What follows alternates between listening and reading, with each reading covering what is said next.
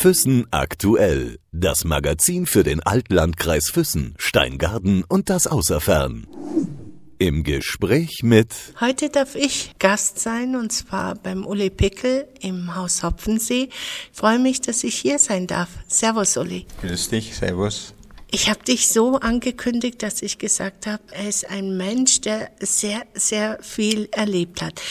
Du spielst Theater, du hast ein eigenes Theaterhaus, würde ich mal sagen, und äh, spielst immer wieder jedes Jahr ein neues Stück. Ja, das ist seit 21 Jahren so und war ja generell, wie ich dieses Haus übernommen habe. Der Hauptgrund war die Bühne. Ich wollte immer ein Haus mit Bühne, weil ich mir meinen Lebenstraum, eigenes Theater, irgendwann verwirklichen wollte. Und zwar so zeitig, dass man sagen kann, der alte Traum des Uli Pickel und nicht der Traum des alten Pickel. Hört sich auch gut an. Du bist ja auch ein Liebhaber von Aphorismen. Jedes Mal, wenn ich hier durch dieses Haus gehe, überall hängen diese Sprüche. Ja, das ist so ein Leitspruchkalender, den ich jedes Jahr mir besorge und da sind natürlich viele gute und auch wahre Sprüche mit dabei, die man auch äh, im täglichen Leben gut gebrauchen kann und die schönsten davon nehme ich raus und mache sie fürs Publikum oder für die Gäste zugänglich. Gibt es einen Lieblingsspruch von dir? In der Welt fährst du am besten, sprichst du stolz mit stolzen Gästen, mit bescheidenen bescheiden, aber klar und wahr zu beiden. Spiegelt es auch wieder dich wieder? Ich meine, du trägst manchmal deine Zunge oder dein, dein andersrum, dein Herz auf der Zunge. Du bist jetzt keiner, der so rumeiert, sondern direkt mal das sagt, was er auch denkt. Ich denke immer, dafür bin ich nicht auf dieser Welt, dass ich, ich liebe zwar lange Texte im Theater, aber ansonsten, wenn es im wahren Leben geht, bin ich schon für, ja, für klare Ansage. Und mein Gegenüber weiß dann auch, mit wem er es zu tun hat. Andersrum bin ich auch einer, der die Wahrheit verträgt. Also mir darf man es auch sagen, wenn einem an meiner Nase irgendwas nicht gefällt. Wie viele Stücke hast du in diesen 21 Jahren gespielt? Jetzt könnte ich sagen, jedes Jahr ein Stück, also 21 Stücke. Ich habe äh, letzte Woche mal Bilanz gezogen. Wir haben hier in diesem Haus in diesen 20 Jahren 370 Aufführungen und ähm, fast 70.000 Besuchern. Und da gibt es natürlich Stücke, die absolute Renner sind. Unter anderem die Glocken von Peter und Paul, wahrscheinlich wegen dem Lokalkolorit. Dann der Lenz, wo bleibst denn? Natürlich. Dann Frauen Nein Danke und das im Jahr der Frau, wo ich sehr, sehr gerügt worden bin von den SPD-Damen. Aber ich habe dann gesagt, Sie sollen es mal anschauen, dann sehen Sie mal, dass es eigentlich ganz anders ausschaut. Und dann meine eigenen vier Stücke. Auf das wollte ich auch noch äh, zu sprechen kommen. Also du bist mir jetzt ein bisschen zuvor gekommen, du hast vier Stücke geschrieben und immer wenn du deine Stücke schreibst, ziehst du dich zurück. Ja, ich schreibe die Stücke in relativ kurzer Zeit, in einer Woche, zehn Tage auf meiner Lieblingsinsel La Palma. Und die Gedanken oder die, ja, die Geschichte dazu, die habe ich im Kopf, wenn ich hinfliege. Es geht eigentlich nur noch ums zu Papier bringen. Und da muss ich natürlich im Vorfeld schon wissen, wer welche Rolle spielt. Und für den schreibe ich dann den Text. Uli, wenn ich jetzt einfach mal so ein bisschen in die Tiefe gehe und sagen würde, diese Stücke, die du schreibst oder das Theaterspielen, ist so eine Art Therapie für dich. Ist das jetzt einfach weit hergegriffen oder würdest du mir zustimmen? Also Theater, so wie wir es hier spielen, ist absolut Therapie. Also für mich auf jeden Fall und äh, wenn man immer sagt, naja, Bauerntheater oder sonst irgendwas, aber wer jetzt gerade meine eigenen Stücke äh, kennt oder wer mich kennt von, von früher oder von jungen Jahren, der findet mich da in diesen Stücken immer wieder. Ich schreibe mir viele Sachen von der Seele, die ich einfach in den Stücken verarbeite. Und oft ist es ja so, dass ich hinterher zufrieden bin mit dem Stück und sage, jetzt habe ich eine schöne Geschichte, aber jetzt fehlt bisschen Humor und dann muss man natürlich noch ein bisschen was hineininterpretieren, ohne das Stück jetzt kaputt zu machen. Aber so laufen einfach meine Stücke. Therapie in dem Sinn, dass ich einfach nach einem, ich koche ja noch bis halb dreiviertel acht, bevor ich auf die Bühne gehe, egal wie der Tag gelaufen ist, ich gehe durch zwei Türen und dann bin ich in einer ganz anderen Welt. Und wenn es dann halb elf ist und habe 200 Leute vor mir sitzen, die zufrieden sind, die, die uns anstrahlen und, und applaudieren, und dann weiß ich, dass Theater absolut nicht nur für mich, auch für viele meiner Mitspieler äh, Therapie ist. Wenn man dein Leben verfilmen würde, könnte man auch sagen, wer hat sich so viel Boshaftigkeit einfallen lassen, um diesen Film zu machen? Ja, jetzt in dem Alter, in dem ich mich jetzt befinde, ich bin 51 geboren, muss ich sagen, äh, es hat sich alles irgendwo äh, wieder ausgeglichen. Ja? Wobei der schönere Teil meines Lebens sicher in den späteren Jahren erst äh, war, aber ich muss einen Spruch tätigen, an meinem 60er Geburtstag hat mich ein, ja, der Arno Spät gefragt, wie geht's da? Und dann habe ich gesagt, erschreckend gut. Und bin dann über meine eigene Aussage dermaßen erschrocken, mir erst bewusst geworden ist, was das, was ich damit gesagt habe. Also das heißt gut, aber immer ein bisschen vorsichtig. Ähm, sei froh, wie es jetzt ist, aber es könnte ganz schnell auch wieder anders sein. Dann denkt man natürlich zurück, was man alles hinter sich gebracht hat, was man überlebt hat. Und dann ist man sehr, sehr zufrieden, vor allem wenn man dann seine erwachsenen Kinder sieht und sagt, Mensch, hab's doch geschafft, dass ich die auf einen guten Weg bringe, was eigentlich immer mein, mein Hauptziel war. Die, wenn ich auf dem Weg habe, dann kann ich, kann ich gehen, so ungefähr, aber jetzt will ich eigentlich auch noch nicht. Du bist eins oder du bist das jüngste Kind von sieben Kindern. Mhm. Deine Mutter ist sehr früh gestorben und äh, plötzlich warst du bei fremden Leuten, würde ich mal sagen, weil Verwandte benehmen sich ja nicht so, oder sollten sich nicht so benehmen. Und da denke ich mir immer, was für Menschen gibt es denn? Ja, es war schon kurios. Also wie meine Mutter gestorben ist, war ich drei. Und seltsamerweise, das weiß ich, das habe ich noch genau vor Augen, die Beerdigung und alles. Dann fehlt mir absolut, ich weiß zum Beispiel nicht, wie ich eingeschult worden bin, das kann ich mich nicht erinnern dran. Ich weiß dann nur, dass ich erste und zweite Klasse Volksschule in fünf verschiedenen Schulen verbringen durfte, teilweise auch in Baden-Württemberg, also außerhalb von Bayern, mitten im Schuljahr gewechselt. Also es war für mich eine Zeit, wo ich gesagt habe, also viele Chancen gebe ich dir selber nicht, so, so ungefähr. Ich war nicht, war ein. Auf Deutsch, wenn die anderen heim mussten beim Betleuten, dann haben sie immer gesagt, du hast es gut, du musst ja nicht heim. Ich hätte gern heim gemusst, aber hat eigentlich niemand interessiert.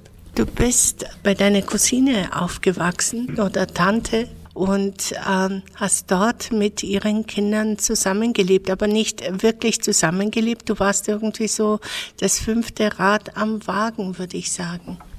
Ja, das vierte in dem Fall, weil die hatten drei, drei Töchter. Und ja, ich, man muss dazu sagen, ich war elf. Ne? Also ich war ja eigentlich in der heutigen Zeit, würde man sagen, auch noch ein Kind. Aber in diesen Jahren war das nicht möglich, äh, Kind zu sein. Man war, oder ich war in der Schule der Außenseiter, sage ich mal so. Beim Pfarrer, beim Ministrieren. Ich war immer so das, das Opfer, die, das, das sie gebraucht haben. Ne? Wenn ein anderer in der Schule ein bisschen streng war, dann kam der Vater und gesagt, du Herr Lehrer, sowieso, das machst du nicht mehr oder beim Pfarrer und bei mir kam eben niemand, ja, und auch das warst du immer so das Lieblingsopfer. Aber ich muss dazu sagen, ich habe schon auch damals gelernt, mich zur Wehr zu setzen und habe schon auch meinen Schabernack mit gewissen Leuten getrieben. Also ich, ich habe mich, ich habe damals kämpfen gelernt und vor allem bei dem bei der Cousine, wo ich war, also der ihr Mann, der ja, fällt mir eigentlich relativ schwer darüber zu sprechen, aber irgendwo hat er meinen weiteren Weg ähm, ja, bestimmt, indem er gesagt hat, äh, aus dir, wie ich gesagt habe, ich möchte Lehre machen, ja, für was, aus dir wird nie was. Er hätte halt lieber einen billigen Knecht auf seinem Hof gehabt. Aber diese Worte haben mich eigentlich mein ganzes Leben lang verfolgt und ich habe immer gesagt, du wirst nie Du wirst nie recht haben und ich habe auch immer dafür gesorgt, dass er immer erfährt, was ich zurzeit mache, als ich äh, wie Stadtrat geworden bin. Ich habe schon meine Wege gehabt, dass er das mitkriegt und sich seinen Teil dazu denkt. Man würde jetzt sagen, wenn man ähm, so groß geworden ist wie du, man steht auf und da ist kein Frühstück da, man schläft im Stall, man äh, wird mit der Familie, die eigentlich Familie sein sollte, weil es ja Tante ist, man gehört einfach nicht dazu, dass sich so ein gewisser Groll bildet. Ja, selbstverständlich äh, war das so, aber wie ich gesagt habe, ich habe mich da schon auch, wenn, wenn man mich eingesperrt hat in der sogenannten Stallkammer, ich bin halt beim Fenster runtergesprungen auf den Misthaufen, ich war immer schon ein freiheitsliebender Mensch, also ich habe meine Wege schon gesucht und hatte auch gewisse Fluchtwege, einer davon mein Bruder Willi in Tegernsee zu dem ich, äh, glaube ich, war zwölf mit dem Fahrrad ohne Dreigang, ohne kein Rennrad, nichts, ja, in zwölf, dreizehn Stunden geradelt bin von Babenhausen an Tegernsee mit 50 Pfennig in der Tasche. Also ich habe schon meine Ziele dann so ausgesucht und bin dahin, wo ich dann auch willkommen war. Auch wenn ich wieder zurück musste. Ne. Also ich habe kann mich erinnern, nach zwei Wochen musste ich wieder zurück, weil ich in die Schule musste. Dann bin ich bis Bad Tölz geradelt und bin da zur Polizei gegangen und habe gesagt, dass ich daheim misshandelt werde. Also ich habe mich schon gewehrt. Haben die dann was gemacht oder halfen sie dir? Nee, nee, da hat man nichts gemacht, sondern wie gesagt, ich habe mich durchgeboxt, bis ich dann in die Lehre kam. Das war dann auch kein Zuckerlegen, aber das ist ja das, was einen dann formt. Mein, mein Chef hat, war besessen von der, von der Idee, seine Lehrlinge, Azubis gab es noch nicht, ähm, müssen die Besten sein. Und das war sein Bestreben. Da, zu denen habe ich halt dann letztendlich gehört. Ich habe mal heute hab schmunzeln müssen beim Spargelschälen heute, weil ich bei der Prüfung mit noch drei zugelosten Lehrlingen Spargelmenü kochen musste und keiner von denen konnte Spargel schälen. Ich habe das dann alles selber gemacht, habe denen allen zusammen dann zum Einsatz in der Praxis verholfen, also ob sie es verdient hatten oder nicht.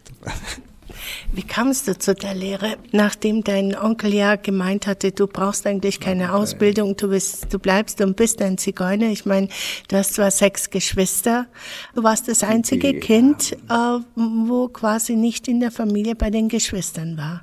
Ja, und mein Bruder Andreas noch, der drei Jahre, drei Jahre älter ist wie ich. Also wir, mein ältester Bruder ist ja 18 Jahre älter wie ich. Das war ja schon eine eigene Generation. Die waren teilweise schon aus dem Haus, haben dann Familie gegründet. Aber mit der, mit der Lehre, es war in der Tat so, dass ich, äh, das Schuljahr war beendet, achte Klasse Volksschule, also mehr war nicht drin, war beendet und da wusste ich noch nicht, was, was ich mache. Ist, bis ein Bruder von mir kam, der in Memmingen in einem Lokal war und hat mir erzählt, dass man da Köche ausbildet. Jetzt ein Koch war für mich, Kochen ist was für Frauen, so der Gedanke damals. Dann habe ich mir das halt mal angeschaut, mein Abschlusszeugnis äh, vorgelegt. Da muss ich dazu sagen, in meinem letzten Zeugnis stand drin als Bemerkung, es ist weiterhin ratsam, auf den Schüler Ulrich Pickel erzieherisch ein Auge zu richten. Mit dieser Aussage habe ich mich dann beworben. Das muss man sich heute mal vorstellen. Und äh, mein Chef damals hat gesagt, das interessiert mich nicht. Das war das große Plus an ihm. Der hat gesagt, jetzt schauen wir mal vier Wochen und dann sage ich dir, ob du Talent hast dafür. Das heißt, du galtst als ein schwer erziehbares Kind. Absolut. Absolut. Ich habe mir manchmal die Frage gestellt, zwar warum eigentlich, aber das hat man mir schon so oft gesagt, dass ich es dann auch geglaubt habe. Aber wie gesagt, ich, ich habe gewusst, ähm, da muss ich jetzt durch und habe mir einfach immer Etappenziele gesetzt. Jetzt wirst du mal volljährig und dann machst du das und machst du das und so weiter und so fort. Und deswegen habe ich auch die drei Jahre meiner Lehre trotz aller Härte durchgezogen. Also das ging dann schon in meinem Abschlusszeugnis von meinem absolut. Jeder hat damals gesagt, mein Gott, bei dem lernst du ja, das hält doch keiner aus, aber das war das Zweite, bei dem lernt man was. Und da stand in meinem Zeugnis drin, Ulrich übte seinen Beruf mit sehr viel Liebe und Leidenschaft aus. erlernte seinen Beruf mit sehr viel Liebe und Leidenschaft. Und das ist das, was für mich dann im Endeffekt wichtig war. Wie alt warst du, als du deine Lehre dann beendet hattest? 17. Mit 17 war ich fertig. Wie war er denn als Chef? Ich weiß, dass ich reingeschrieben habe, dass du eine wahnsinnig strenge Ausbildung genossen hast und dass du aber jetzt äh, immer wieder gesagt hast, ich bin froh, dass ich dort gelandet bin. Ja, das ist immer, das ist immer relativ, aber es war schon so, dass der als überhaupt in der Branche als der härteste überhaupt galt vom vom Verband teilweise abgemahnt wurde. Er kriegt darf also keine Lehrlinge mehr ausbilden, wenn er sich da nicht ändert. Berufsschule war ja damals einmal in der Woche, also nicht am Block wie heute. Äh, wir, sage ich einmal, waren zu dritt in dieser, an dieser Lehrstelle. Wir waren auch da nicht äh, sehr willkommen, weil wir generell immer zu spät kamen, weil wir bis tief in die Nacht gearbeitet haben. Wir mussten auch in der Mittagspause schnell heimhelfen, kamen da also wieder zu spät. Und auch da war es so, dass ich dann von den drei auch wieder der Außenseiter war, weil einfach nicht ein Vater oder irgendjemand dahinter stand, wo gesagt hat, ähm, Leute, so nicht. Aber auch da, mein Berufsschullehrer, wobei mein Chef auch ähm, Praxislehrer in der Berufsschule war, also da hatte ich den dann auch wieder. Und auch da schon festgestellt, dass viele andere, die es schöner haben, in Anführungszeichen, aber in ihren Ausbildungsbetrieben halt nichts gelernt haben. Und wenn einer durchgefallen ist, dann hat mein Chef für ein halbes Jahr zu sich genommen und hat den so getrimmt, dass er die Prüfung geschafft hat. Das war halt die andere Seite von ihm. Uli, warum bist du zu einer fremden Familie gekommen oder zu deiner Tante? Dein Vater hat ja noch gelebt. Ja, mein Vater war dann auch schwer krank. Also wir hatten ja Bäckerei daheim, die dann natürlich auch äh, nicht mehr betrieben werden konnte. Mein Vater war sehr lange in der Klinik. Und ähm, sein Plan, dass die Kinder beieinander bleiben, der ging halt nicht auf. Eben weil er selber nicht mehr arbeiten konnte. Und so bin ich einfach zu verschiedenen Tanten und, und, und Onkels und bei meiner Stiefmutter, mein Vater hat ja nochmal geheiratet, in einem Württembergischen drüben, da war ich dann auf so einem Einödhof. Und meine Stiefmutter hat furchtbare Geschichten erzählt vom Krieg und, und, und weiß Gott was alles. Und da war ich halt auch mit denen, ihren zwei Kindern, nächtelang allein. Das waren beide äh, Reisevertreter und ich war, ja, sieben. Ne? Und die hatten zwei Kinder mit vier und drei auf dem Einödhof draußen. Und also ich habe Todesängste, Todesängste ausgestanden in der Zeit. Da wenn ich irgendein Geräusch gehört habe, dann bin ich ins Dorf reingerannt. Da war die einzige Straßenlaterne und an der habe ich mich dann aufgehalten, weil ich mich da irgendwo einen Schutz gesucht habe, weil da Licht war. Also es war eine furchtbare Zeit. Und dann hat man festgestellt, dass ich für diese Aufgabe nicht geschaffen bin. Und dann bin ich halt äh, zum nächsten Onkel oder sonst wohin. Und dann war ich mal bei einem Bauern bei einem Bauern und da war es ja so, wenn man Hirtebur war, im Endeffekt, dann hat es halt nach zwei Sommern hat's ein Fahrrad gegeben. Und nachdem mein Vater also auch äh, finanziell nicht mehr so gut dagestanden ist, da gab es halt kein Fahrrad, sondern es gab äh, Getreide, damit der Vater wieder Mehl für die Bäckerei hatte. Das war damals, wo die Bäckerei noch im Betrieb war. Und so war mein Fahrrad halt, ja, ein Traum. Ne? Aber wie gesagt, ich äh, habe das akzeptiert und teilweise willenlos das über mich ergehen lassen. Natürlich immer wieder mit dem lieben Gott gehadert, muss ich ganz ehrlich sagen. Und äh, bin oft über die Felder gerannt. Was, was soll das werden oder wo führt das hin? Jetzt bin ich wieder einen Schritt zurück von der Lehre, aber irgendwo hat alles zusammengehört auch diese Stärke, die du hast, du bist ja eine Persönlichkeit, du bist ein starker Mensch.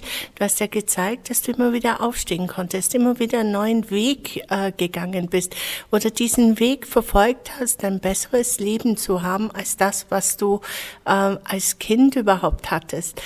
Woher hast du diese Stärke genommen oder wer hat dich dazu gemacht? War dein Vater so stark? War deine Mutter so stark? Von wem hast du das? Vom, äh, von den Erzählungen der, der Leute damals war sicher meine Mutter die, die, die, die Seele, ja, bis zu diesem Tag. Und äh, Vater wurde, war sehr streng, nachdem Mutter gestorben war, sowieso. Aber ich sehe es im Nachhinein eher als ja, Verzweiflung, Verbitterung und so weiter und fort. Die Leute, die ihn gut kannten, haben ihm nur, nur Gutes äh, über ihn berichtet. Und die Jahre, die ich noch erleben durfte mit ihm, eigentlich auch, ich kenne auch äh, die, die, zwei Seiten von ihm. Ne? Ja, woher die Kraft? Also ich denke schon, dass viel von oben durch meine Mutter. Und das habe ich eigentlich immer geglaubt, dass sie irgendwo auf mich aufpasst. Kommen wir nochmal zu der Lehre zurück. Also ähm, wenn du ähm, über diesen Herrn erzählt hast, also auch früher, wir kennen uns jetzt auch schon ein paar Jahre und äh, du hast mir wieder mal so ein paar Geschichten über den erzählt. Da habe ich mir mal den Kopf geschüttelt und habe mir gedacht, das kann doch nicht sein. Kann man so als ähm, Lehrherr äh, überhaupt äh, sein? Darf man das? Nein, das durfte man auch damals nicht, aber wie gesagt, die, die Chancen waren ja nicht, nicht groß. Also es gab einmal einen äh, von einem Hotel, einen Kühnchef, der gesagt hat, das machst du nicht mehr mit. Mit dem ich mich offenbart hatte, kommst zu mir und so weiter. Aber ich habe dann den, den, den Schritt einfach nicht gemacht. Ich habe ich hab mich auch bewundert auf der anderen Seite. Also das war schon äh, auch die Bewunderung der Kollegen, die immer gesagt haben, aber lernen tust du. Für mich ging es nur darum, was zu lernen und nicht jetzt da ein schönes Leben zu haben oder sonst was. Und äh, das war für mich dann eigentlich wichtig. Und wie gesagt, ich habe äh, damals schon sehr viel Fantasie gehabt und habe auch immer wieder was versucht, was zu machen, was ihm Freude bereitet. Das ist mir auch manchmal gelungen. Manchmal ging es auch total daneben, weil einfach zu eifrig war, übereifrig. Ich kann mich an eine Geschichte erinnern, ich war drei Wochen in der Lehre und dann hat er gesagt, er soll den Kühlraum sauber machen nachmittags und er war ein, ein Freund von Soßen. Also der, da war ein kleines Schüsselchen für jedes Ding, ein Söschen und so zehn, zwölf so Schüsselchen. Das erste, was ich gemacht habe, einen großen Kübel, aber mal den ganzen Ramsch weggeschmissen. Das war natürlich furchtbar. Und dann habe ich Teppichbodenreste im Schuppen gefunden und habe den in den Kühlraum reingelegt, weil ich eigentlich nicht äh, akzeptieren wollte, da jeden Tag rauszuputzen, sondern da kann man mit dem Staubsauger rein. Und das war was, was natürlich Hochachtung eingebracht hat bei ihm. Andererseits natürlich auch, äh, wo sind denn meine Soßen? Wo hast du die Soßen? Ja, alles wegschmissen. Mein Gott, dann sind ihm immer die Zähne so runtergeklappt. Das war immer furchtbar dann. Aber wie gesagt, er hat gewusst, dass ich äh, Ideen entwickle. Das mit dem Teppichboden war natürlich nicht so gut. Aber er hat ja irgendwann, wo du fertig geworden bist, hatte dich auch mit Hochachtung. Er war, er, er war sehr stolz auf dich. Ich habe mal eine Geschichte, das war im zweiten Lehrjahr. Und bei den anderen war er ein bisschen vorsichtig, weil ja da der Vater dann immer kam, ja. Und da hat er mich immer wieder so richtig verprügelt und dann habe ich gesagt, Chef, warum kriege ich eigentlich am meisten Schläge? Und dann hat er gesagt, weil du mir der Liebste bist. Da konnte ich zuerst nichts damit anfangen, aber mir war auch dann ein paar Tage später klar, was er damit sagen wollte. Aus dir mache ich einen Koch. Die, ob die Mittel immer die richtigen waren, sei mal dahingestellt. Aber ich bin dann, ich habe mich dann auch zur Wehr gesetzt. Bin wieder zu meinem Bruder reingeradelt der hat dann mein Fahrrad zusammenbaut, äh, auseinandergebaut, dann sind wir aus. Und bevor mein Chef was sagen konnte, hat er an seinem Halstuch gepackt, hat er gesagt, noch einmal, wenn du meinen Bruder anlangst, dann erschlage ich dich. Dann war Ruhe. Also dein Lieblingsbruder? Absolut, das war mein Fluchtpunkt, mein Fluchtweg. Das äh, ist jetzt letztes Jahr leider verstorben, aber das war schon, ja, der kannte keine, keine Angst oder Ehrfurcht vor irgendwas. Es war ein 30 Jahre in Oberbayern gelebt und so war er auch, also ein echter Oberbayer. Ja. Ole, ich habe erwähnt, auch in diesem kleinen Vorwort in der Zeitung hatte ich erwähnt, du wärst normalerweise gar nicht nach Füssen gekommen. Aber es ist eine Sache passiert, du wolltest ganz woanders sein. Du wolltest auf dem Schiff sein, hattest dich mit einem Freund verabredet und alles ging irgendwie daneben.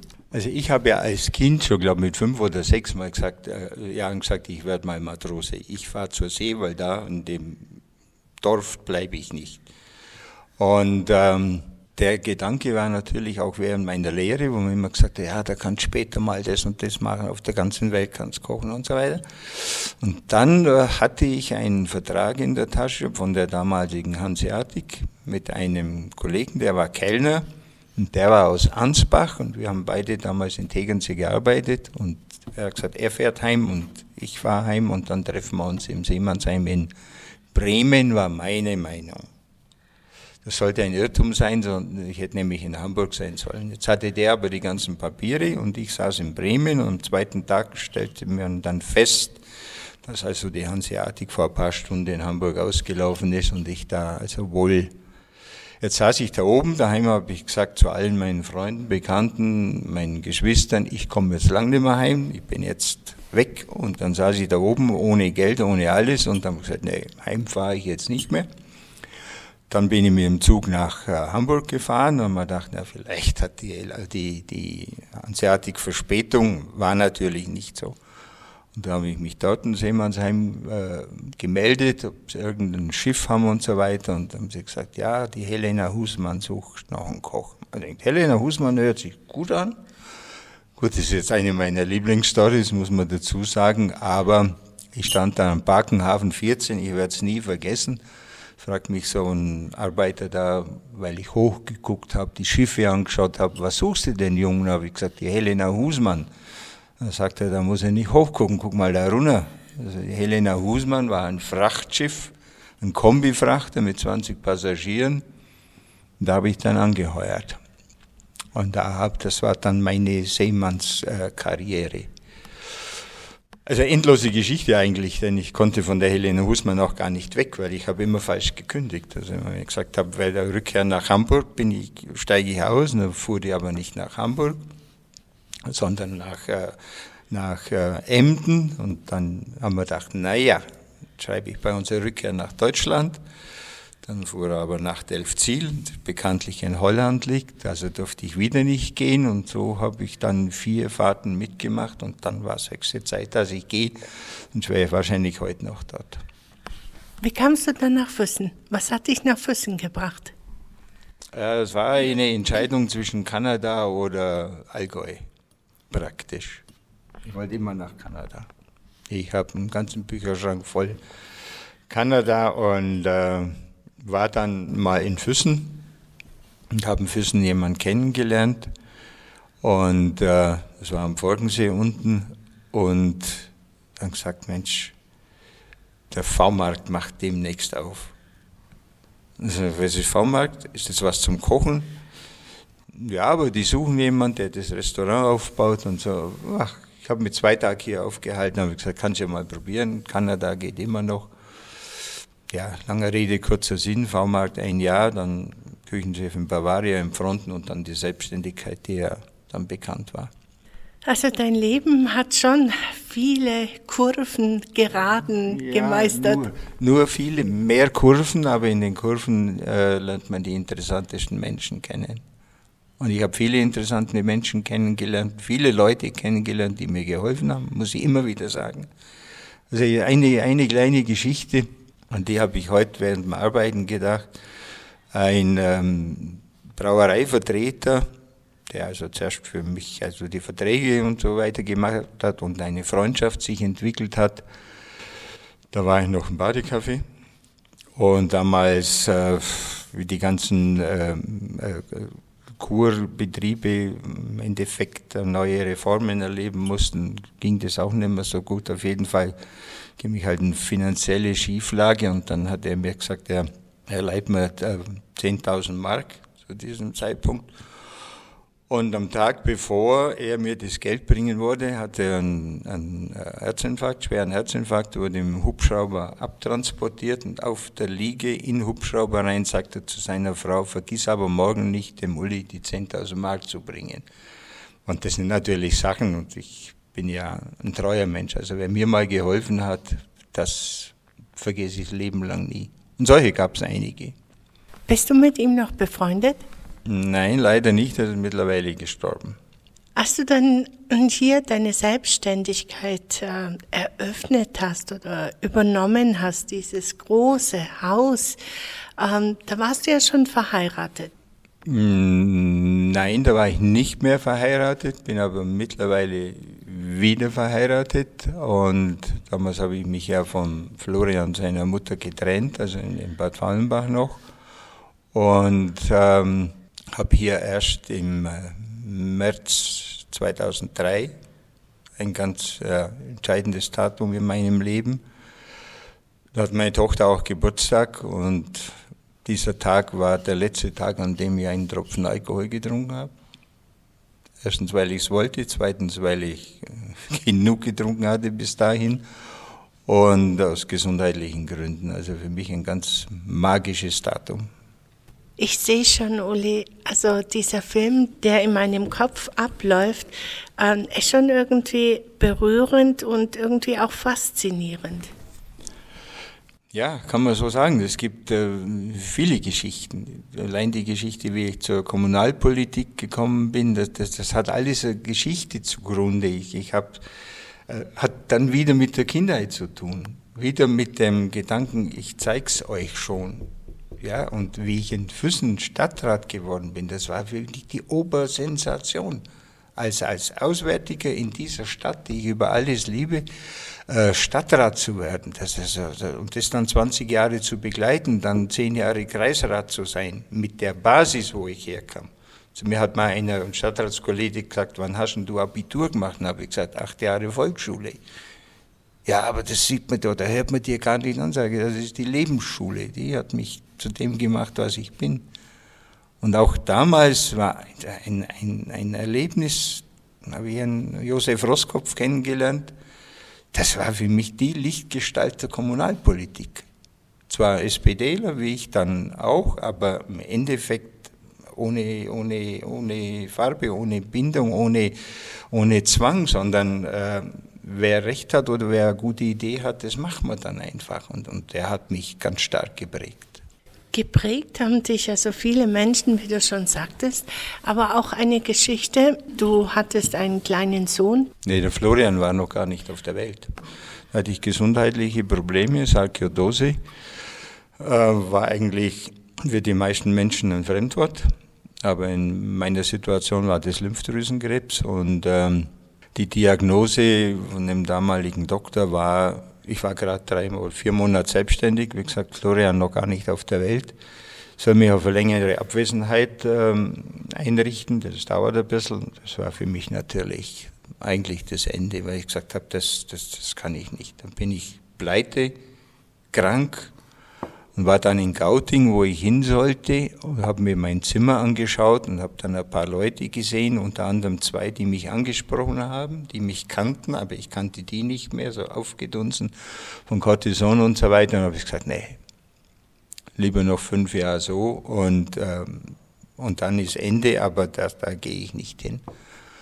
Und habe dann von einem Heilpraktiker gehört in Altdorf, ein älterer Herr, bei dem wollte ich einen Termin und der hat damals gesagt, äh, er nimmt keine Leute mehr an, aber er hat einen Praktikanten da, von dem hält er große Stücke und das war der Adelbert Krippner, der mich dann 30 Jahre, 32 Jahre meines Lebens begleitet hat, neben meinem Hausarzt natürlich, aber beide wussten voneinander und so bin ich ohne irgendwelche Gifte oder sonst irgendwas äh, mit überwiegend homöopathischen Mitteln und natürlich auch mit dem Glauben, dass es gut geht, bin ich ganz gut zurechtgekommen.